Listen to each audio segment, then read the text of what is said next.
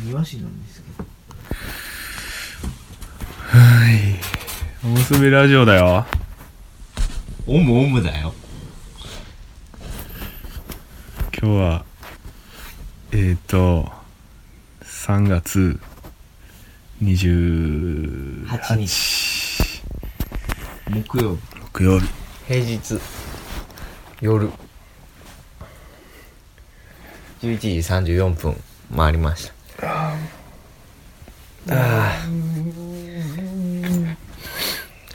あめっちゃ眠そうやんめっちゃ眠い。何時起き今日？さいや別にそういう眠さじゃない。あそうなん？ただ単にお酒で眠いっていう。ママ飲んだ？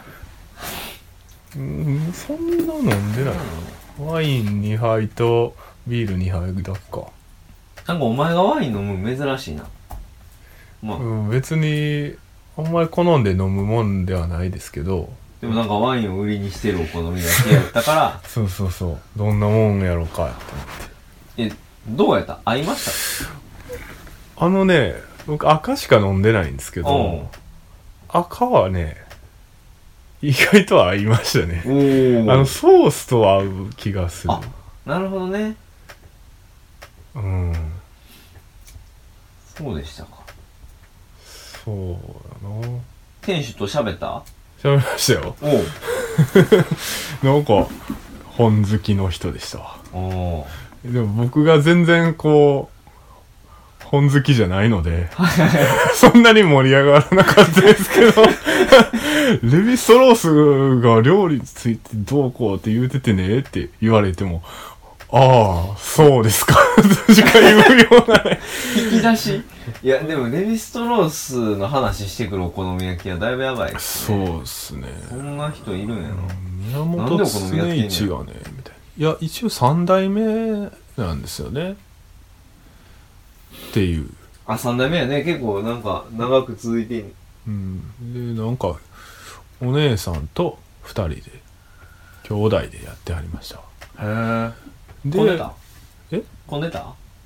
えーっとうん普通かな。つうか。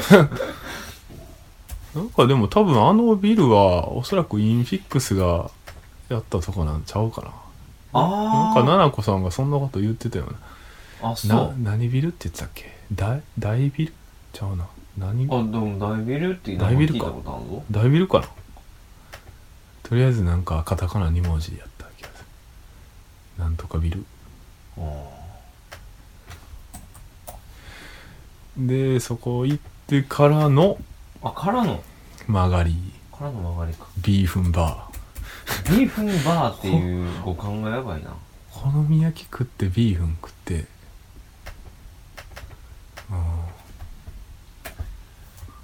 でその前にはえっ、と堺の間に行きましたね。そういえばあのめぐみさんって覚えてますか？お覚えてるよめぐみさん来てくれます。あ東京？うん。マジ？今神奈川にお住まいで。神奈川から出てくんの？神奈川と東京ってほぼ一緒じゃないですか。知らんねんけど。えどうなんやろ？ピュッと言えるんちゃいます？神奈川そうなんかな？え大阪の俺らがあれか神戸行くようなもんか。そんな感じなんでしょ 俺も全然知らんねんうけど。多分。うん。逗子逗子市。あ逗子市ね。まあ結婚されたんですよね。そういえば。ああそうなんや。最近。でそう旦那さんと一緒に来てくれるとか。あもうそれで2人。2人ですね。うん僕僕の力だけで15人は頑張って呼ぼうと思ってて僕の力というか。もうでも言ってそうやろ、おお姉さんが来てくれるからそう。えっと7人？いでやめぐみさんうでなんか9人？もっと読んでいいなら呼ぶけどみたいな言っててえマジかと思って。すげえなこの人。すごいな。いや菜々子さんがねちょちょうど結婚式に行く用事があってよかっ友達マジグッジョブですね。ななこさんのお友達グッジョブ。よくけよくぞ結婚してくれた。ねえ。このタイミングで全てはこの日のためにです。いやこもうこれはビッグヒストリーですね。何でもそこに絡めていきたがる。138億年から決まってたことじゃないですか。マークエリオンも彷彿とさせる感じがありますから。最近ちゃんと見た。あ見た。あ僕ねねほんまに最初の3話ぐらいかつて見たことがありましたわ。ああ最初の3話の既視感がすごかった。一応俺らの世代っちゃ世代なのかな？あれって。えちゃうんちゃうちゃうんか？知らんけどな。うーんそんな感じでね。マクロスフロンティアも見ましたよ。ああ最近 SF アニメよう見てますね。見ましたよってちょだいぶ前ですけどね。うん。前話した時にすでに見てたもんな。うん感じですよ。そんな感じですか？春日はどうですか？春日はなんか順調なんか順調じゃないんかよくわかんないですね。そのもう一応入校予定やったら25日は過ぎてるわけですよ。はい。でもそれはこうあの色構成というその紙に印刷実際してみて色どないでいるんやみたいなはいはい。のがまあ思いのほか暗すぎたので。これやばいなってなってもう一回かけたりしてたら、まあ、スケジュールずれたわけですね。でまあ今日2回目の色子届いたと。うん遅れる遅れれば遅れるほど印刷代がかさむんじゃないですそれかないんですよ。ほう。もうただかなり余裕持った納期にしててなんかね4月印刷業界がてんやわんやらしくて。えっとね、だって4月の17とか納品予定で3月25入校やからね。めっちゃ早いやろ ?3 週間とか取ってるやん。それぐらい余裕持って。そうか新年度のなんやかんやをみんなするんですねうん、もうあるみたい。なんかね、4月の1日ぐらいからすごい忙しいみたいな。あんまり遅らしたりすると融通きかないですね。だからその代わり今回遅れたから、なんかその一発で、1500なんやけど今回1500部進んねんけど、なんかもう分の、その分けてあ送ってもらっていいですよとか、そんな感じで。まあ見積もり額は変わらないですね。ちなみに色子1回5万円ぐらいします。そう。あ金がかってんねんぞ1枚2万円4000円ですね。みんな最低3冊は買ってくださいね カスカあの、あ、売り値が、あの、一応1800円になる予定です。うんまあ一回飲みに行くのをやめればいいだけの話ですよねまあ、1800円ね。800円で済まんぞ飲みに行ったら800円。まあ、えー全体の印刷費としては、まあ、はっきりとしたお値段はちょっと申し上げないですけど、まあ、自動車買えるかな、みたいな。感じの、感じのあれですよね。ねえ俺実俺なんか20年前の軽トラとか乗ってんのにな自分の車。余裕で新しいの買えた。余裕で新しいの買えますね。軽トラが買えるぐらいじゃないですか本当。軽トラはちょっとちゃいますよねマジでなんでまあまあま肝心のその中身はどんな感じですか？あ高いよねもうやばいの来てますよ。ほう。だいぶ変わるんですか？いや変わらないですね。その内容変わらなければ買う意味あるんですか？あ、あのね、内容自体は変わらない。あ、で、写真がほぼそう入れ替えですよおね。おで、なんか、据え置きの写真もあるし、例えば見開きで片っぽだけ変わってるとか、なんか、結構、昔からのファンの人喜んでくれたらいいな、みたいなのもありますね。なんか今こうなんていうんですかこれありますけどちらほら見たことある写真がそうやな。ありつつ、うんこの柊南天とか見た覚えあるぞあっていう、柊なんて据え置きなんですよただこれの右側変わるよっていう。そう、あの、まあまあ、翔平君には別に言ってもいい。もともとは、こんなページやっああ。た。右これにな。ります。ほこうつながり。う全然ちゃう場所なんやけど。ほうほうほうほうなるほど。これとかめっちゃよく。うん。こいつシクラメンそうそう。うん消化用防火用で。でこいつのに和名別名かがり火花やからもう全部火。かがり火？かがり火。うん。えー、シクラメンがかがり火なんや。そうかがり火花っていう名前かがり火は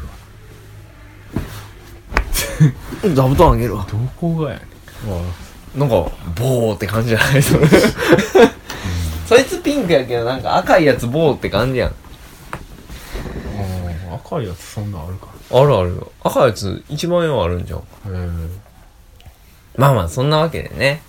もうすぐ。でまああの表紙だけでもあの進めたいからうん。送ってって言われてるんですよ。うんうん。ということで僕がまあ今日急ピッチで背拍子進めてるわけですけど。まあでももう決まった感じですねあもうじゃあ石垣君もじゃあそれでって言ってるんで。うん。じゃあいっちゃいます写真は多分もう僕にも任せでしょうね。でも僕あれがいいと思います。左隅が。うん。そうっすね。お前な、どれでもいいと思ってるやろ。どれでもいいと思ってる。お前な、ほんまに、あれやぞ。こう、結構、こう、かすかさ、写真がほんまに、写真集じゃないけど、もう、なんていうの、かすかの構成要素90%ぐらい写真やん。は写真のさ、色悪かったらもうほんまに売られへんと思うねん。でめっちゃシビア。でここにさなんていうんその何？大金の行く末が全てかかっているっていううん。プレッシャーがやばいですよねやーやばいやばいなんか西田家の？日常の 日常の会話が。やめて。やめて。けど左下で行くってなんかなったらほんまにそれでいいのかっていう気もしてくるな。そうやな。いやこういうのはやっぱ一個一個潰していかなあかんな。あやっぱりあの右隅のやつはちょっともう影弱すぎるかな。うんさすがにあれはえなんていうの？極端に明るくして、まあ、どこまで行くかみたいな感じで見たやつやから。まああれ以上はないなってう。ん。となるとやっぱり下の左2つうん。とかかな。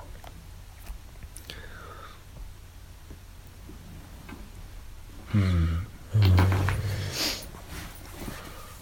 大変ですね仕事やけどそうですね。いや、まあ、でもね、こう、うーん、まあ、ね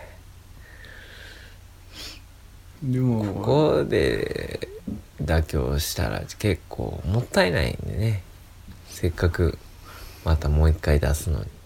うん文章も変わるっつうかあ、文章変わるんですよ。ほんでね、あ、で、今日、あの、石役がもう、めげそうになりながらもめっちゃ書いてます。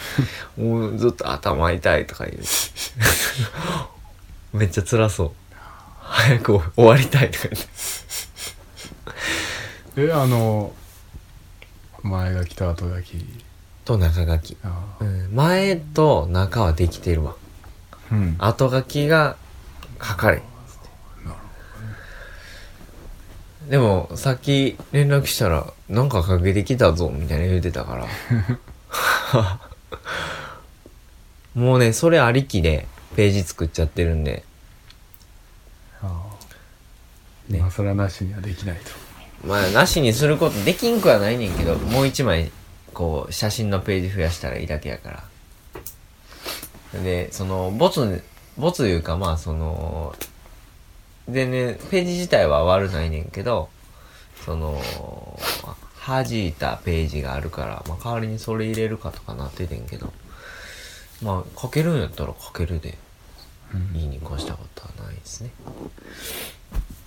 まあそんなわけで制作佳境ですがあの発売したらみんな買ってねっていう。本屋さんで買ってもらってもいいしまあ僕らから直接買ってもらってもいいですかね。まあ直接買ってくれた方が まあまあもう原価の回収は早くなりますよね。おーね早く売りたい。早くねこう手元に届かないかなっていう。なるほど。はい。感じの感じのあれですわお互い大変ですね。あ君は君で大変ですよね。4月6日のトークイベントに向けて。うーんまあねトークイベントと研究会研究会でね。研究会の方の資料はでもまはいはい。ああれで大体。できてたね。あこんなにもう印刷していいなまあこれやっぱ印刷でちょっと見たいなっていううんうのがあった、んうん3ページそのやばいな。概要をまとめたのがありので引用文がなぜか45ページある、うん。引用文すごい量やんな。ですね。なんかでもこれで奥野さんに跳ねられたら悲しいな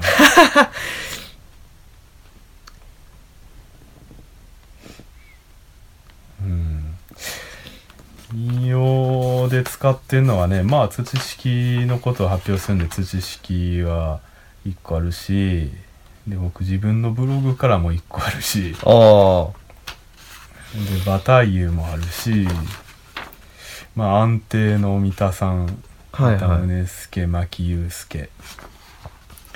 ほんで早速デイビッド・クリスチャンビッグヒストリーからあとリチャード・ドーキンス利己的な遺伝子。で坂巻さんも。あ坂本さんも。登場。坂巻氏とね食らって食らわれて消化不良のままの私たち。それは類から？そうです、なんか 取り上げてもらったんで取り上げ返すみたいな。いいですね。ゆ癒着の 上塗りみたいな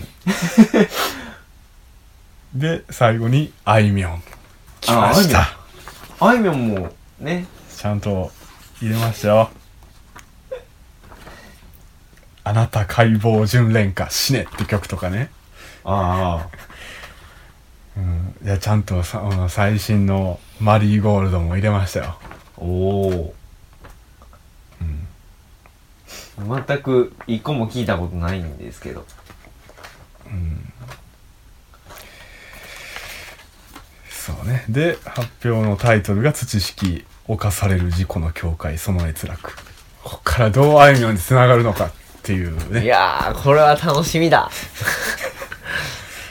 ねみんなこのマルチスピーシーズ研究会いやまあその前に B&B でのねそうですそのトークイベントに行ってマルチスピーシーズ研究会行ってほんで月末ぐらいに、まあ、30日の日に春日買うてですよ。もう僕らとしっかり癒着してもうてね。うん。動的共生体になってもらわんと。しかし一向にあれですねなんかこう春日の客層と土式の客層が交わる気配が見えないですね。こう一生交わらないかもしれないですけど多ね分なんかもう違う世界に住んでるんでしょうね。なんかパラレルワールドみたいな。俺らが非常にこう近いところにいるのにお客さん同士が何か闘争みたいなのすごい不思議というか面白いですけどね。結局その俺らが3人でトークイベントもしやったとしたらその一体どういう人が来るんだみたいなその。いやもう戦争起こるんじゃないですか。春日派土式派で。土式派の人来ますわざわざ一応その俺らの土式派なんか少数精鋭感ありそうやなえなんかみんなめっちゃ頭良さそうですすげえ嫌だ。そうかね。そうなんかめっちゃ強そう。うん。なんか俺みたいにちょっと頭がぼんやりした人はすぐ言い負かされそうですうん。うん。ね。いやでもそれで言うと僕かて別にはい。あれなんですけど。もう、Facebook になんて紹介書こうかって思ってるんですけど、その、ん農民っていいなってすごい思ったっていうか、あの、みんな農家は見たことあると思うの。周りに農家おると思うねや。はい農民っておらんなと思って。ね農民って歴史の教科書ぐらいにしかおれへんねん。農民農民ってでも言うと僕はちょっとね死農交渉のあれあを連想してしまう農耕民の方農耕民の方あ。ああ。そこめっちゃ微妙なところやな。その、だって農耕の耕も耕すっていう字で、まあ農に関連した言葉であるけども、それが入ってくることによってこう、受ける印象がだいぶ違うというか。そうですねうんでも耕してないしねそうやねん。そうやねん。不幸期のくせに、耕さない農耕民。ね。不幸期農耕民ですよああ。なんか、いいですね。自己完結型パラドックスみたいな。矛盾をはらんでるってすごい好き。何かしない何々ってなんかよくありますよね坂口さんもた建てない建築家って言ってたしああ。いや、ちょうど最近その、古い吉吉を、まあ、今回結構石役が頼りにしてるのは古い吉吉で。誰？いやいやいや、もう、日本を代表する文学、まあ、作家ですよ。うん吉吉初めて聞くわ芥川賞、なんか取ってんですかね。あ、てか、あ芥川賞のあの、あれですね、選定委員、うん現代文学の巨星ですよ。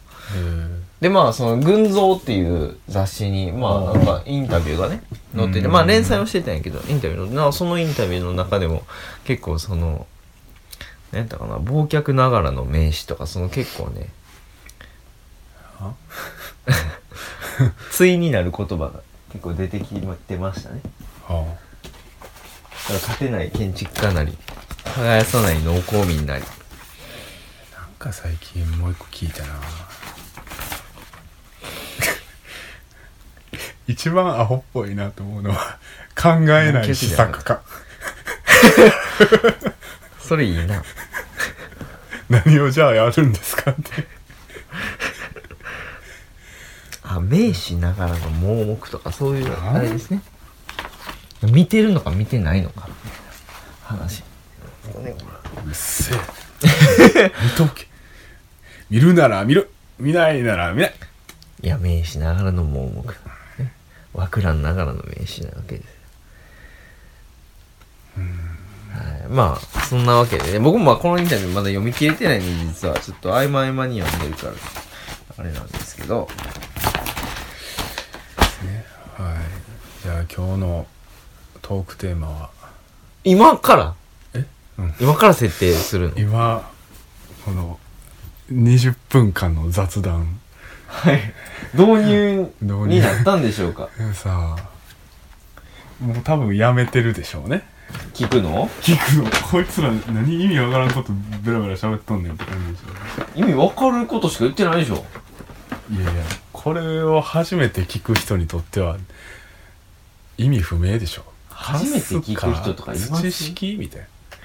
いやもうねそれこそ癒着でおむすびラジオのリスナーなんか絶対もうどっちも知ってる人しか聞かないです。ようん。どそう。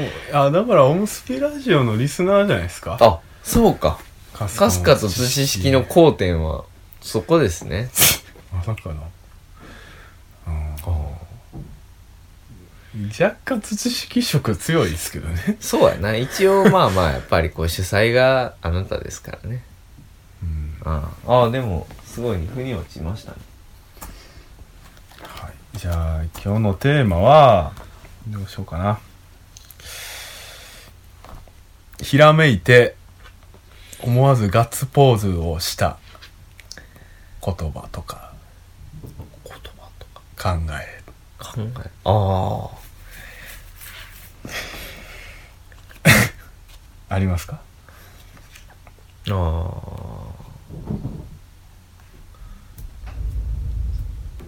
なんか前に俺インスタに書いたけどそのなんかあれですよね。夏毎日こう汗かいて乾いて潮が吹いてこう潮を生成する俺っていうのを俺は海じゃないのかみたいな 話をしてたかなと思うんですけどなんか俺って海かなみたいな。ガッツポーズするかな？ガッガッツポーズはしてないかも、なんか、うん、海かなぐらいのテンション。なんかいやまあ言葉というかデザインとかでないですか？このデザインの、うん、ひらめきあーあーでもあれ絡まり合いはそうやったんじゃないですかね。ね。割とその結構あれはかけれる時間があんまないっていううん。中での、まあ、コスパがいいデザインでしたね。その確かけてる時間の割にはあのインパクトがあるというか。絡まり合いっていうのは昨年12月に熊本でやったトークイベントのことですね。はい。フライヤーを担当しました。生命の絡まり合いに生きる。はい。奥野さんと石倉さんと僕とのあ僕っていうのは東です 毎度ね自己紹介しない系ラジオなんで、そのチラシ画像は、えー僕のブログにあるかな。わざわざ見に行く人いないでしょうね。でもかうん。かっこよかったですよ。うん。ていうかまあリスナーの人は当然もうもうね。見てるはず、うん。知ってるよね。もう心に焼き付けてるはず。そんなわざわざブログ見に行かんでもうん。ガッツポーズか。まあなぜこのテーマにしたかというとですね。はい。また例によってあの三田宗介さんの一つこう論考を最近また読みまして。はい「走れメロス」っていうね。題名の。パクリやん太宰治の これがね載ってるってだけでこの「現代思想2016年9月号」を僕は買いました。特集に特に興味はなかったですが三田さんのが特別掲載されてるということで。それはねたまたま古本屋で見つけたとか？じゃなくて普通にもうアマゾンで？はい。中古で買いました。よ、へあのーこの現代思想の2016年の1月号に三田宗介特集が発売されててはいそれにいろんな人がその三田さんの仕事に対してまあいろいろ書いてたと。うんうん。でそれの応答という形でえっ、と同じ年の、えー9月に三田さんが書いてるって感じの記事。でここに あの三田さんが自分が17歳の時の話をしてるんですよ。うん。ちょっとこれはねぜひとも僕読みたい。あのねこれを読んでますます三田さんが僕は好きになりました、あじゃあぜひお願いします、はい。あの朗々としたいい声でねお願いしますね。いやもうもうこの酒酒が入った後の眠そうな声でお送りします全く個人的な話になるが誰でも17歳の頃には就職とか進学という問題が現実化してくる中で人生の目的とか方向性みたいな問題について思い悩む時期があるのではないかと思うそういう少年の一員として、私もこういう問題を真剣に、えー深刻に考えてみた時期があった。仕事や勉強を何のためにするのかという究極の目的とか方向性について、いくつもの、えー魅力的なイメージを描いては否定していく中で、最後に二つの候補が残った。第一の候補は人類の幸福ということで、これは一番納得のいくものであった。第二候補は世界の革命ということで、今時こんなことを考える人はいないと思うが、この時代、過去1950年代の青少年はこんなこともよく考えていた。本命の人類の幸福は完璧な目標のように思えたが、若い頃の私にとっては幸福という言葉のぬくぬく感みたいなものに違和感があり、パンチ力に欠けるように思えた。この点対抗の世界の革命にはやるぞ感があり、もりもりと力が湧いてくる点が良かった。しかし、革命という言葉の政治的なニュアンスが好きではなかった。父が当時、左翼の政治運動に関わっていたので、身近な経験から私は政治というものに反発していた。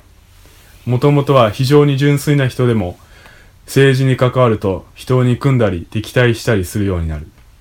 その感じがとても嫌だった。コペルニクス革命とか産業革命とか政治とは別次元の革命もあるが、それでも世界の革命というと政治的な響きを拭えないと思った。人類の幸福か、世界の革命か、寝食を忘れてということはないが、食事の間も寝る時もそればかり考え詰めていた2日間があった。2日目になって突然、人、あ、ミスった。人間の解放という言葉がひらめいた。これならば幸福のようなぬくぬく感もないし、革命の重苦しさや狭苦しさもない。透明な風の吹き抜けるような爽快なやるぞ感があった。これだと思ってこれを対処して毎日見てガッツポーズをすることになった。すごい、あれですね。若いはつらつとしたエネルギーを感じる。まあ、でもこっから、私は17歳の時以来60年間一貫して解放論であるって書いてあるので、ずっとその人間の解放をやってきた人ですね。電話しようごめんはい、失礼しました。西田の電話でした。はい、どうも、すいません。ということでね、はい。ガッツポーズした言葉、考え、アイデアイデア。あの、ありますか？うんなんか。え、てか、思ったんですけど、その、あれですね。その、三田さんのあれ、音読するときに、大阪弁なん新鮮です。ア。確かにね、そうそうそう。だから、東京感ありますからねそう。東京感あるから、なんか、イントネーションが大阪なのいいなっていう。本番もその感じで行くの？トークイベント。どうなんやろないつもどうやっけ？今、僕別に特に意識してなくてこうなってるんですけどっ。てことは、いやもう、やっぱナチュラルに出てくる。それか単に酒が入ってるからなのかもしれないですけど今俺結構ね、その、音読、朗読する時になったら、こう、標準語うんになっちゃう。ああでもあのー町田港の音読とかって大阪弁なんですよそれ案外いいなって思ったことがあって。そっからパクってるんかもしれないですテキストによるから、春日をさ、大阪弁で言ったらもう多分台無しやと思うねん。うんうん雑草という名の草はないとか言い出したらちょっともう、あれやろ。なんか急にな、下町感出てまうもんな。とは、昭和天皇の言葉だった。みたいな。えみたいな。何が始まるんですか？うんまあまあね。あまあそんなわけで、ガッツポーズした。うんアイディア言葉か。ねそんなにないですけどね僕はまあ土式ぐらいですかねねやっぱりそれかなと思いましたね。知識。まあこれだってなるよね。まあでも17歳で人間の解放に行き着くやつ。だいぶやばいよね。あの、ちょうど大江健三郎のあの、セブンティーンとね、重なるうん。年ですけど、あれは、あの、政治少年になっていく、あ純粋な少年が、こう、純粋さゆえに、こう、めちゃくちゃ右翼化していくっていう小説なんで。それはさっき三田さんが返したことと。そうそ重なりますねどんな純粋な人間もう。うん。でもまあ、純粋さが、逆にね、うん。よ、読んだことあったっけ？なんか、セブンティーンですかうん。ないっすねセブンティーンもあれやし、まあそのセブンティーンの後のさ、あの、政治少年シスっていう、もう、タイトルで出落ち感がすごいんですけどその僕大江さんはね全然読んだことがないんですよね。僕もこれあの佐々木あたるの授業がなかったら多分読んでなかったんじゃないかな。大体本本を読まない人間なので僕は。よう言うわほんま。本を読まへん人間っていうのは俺みたいなやつのこと言ういやって言っといた方が風当たりが弱くなるんです。まあねあの本読むって下手に言うとねもう突っかかってくる人だらけなんじゃないでしょうかね。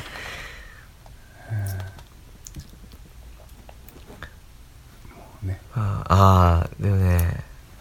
あじゃあせっかくなんで僕の好きなところ読みましょうか。はい。好きなところちょっと若干あれなんですけどその僕はユーモラスに感じてしまうんですけどその